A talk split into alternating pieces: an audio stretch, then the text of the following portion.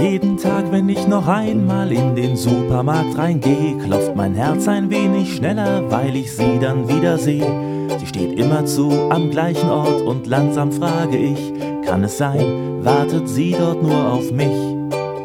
Nein, natürlich weiß ich schon, dass sie dort nur beruflich ist, und doch stelle ich mir gern vor, wie sie mich seufzend vermisst.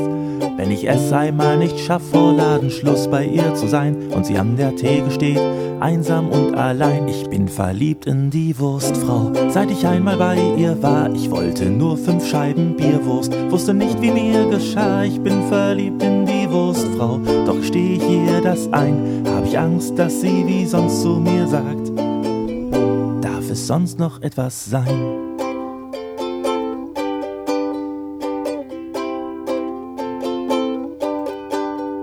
Niemand kann die Theke so wie sie mit Mettwurst dekorieren und auch von unhöflichen Kunden lässt sie sich kein Stück beirren. Will jemand 100 Gramm vom Parmaschinken geschnitten und nicht ganz wiegt sie es maximal mit 5 Gramm Toleranz. Ich stelle mir oft vor, wie wohl so ein Leben mit ihr wäre Sie brächte stets was von der Arbeit mit zum Gratisverzehr.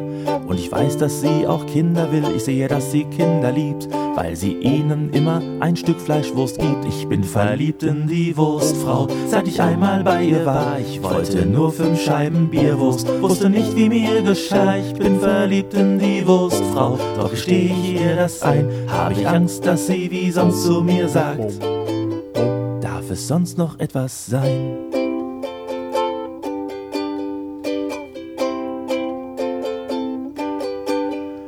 Letzten Samstag brauchte ich Mortadella, so circa 5, 6 Scheiben. Und ich dachte mir, wenn ich es jetzt nicht tu, lass ich's wohl ewig bleiben. Ich lud sie ein, zu mir zu kommen, auf ein Glas Wein und Wurstsalat.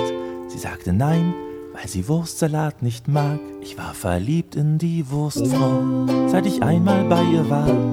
Aber das ist jetzt vorbei, denn sie ist Vegetarier. Ich war verliebt in die Wurstfrau, dies verlogene Stück. Ich offenbarte ihr mein blutendes Herz und sie gab mir nur Tofu-Wurst zurück.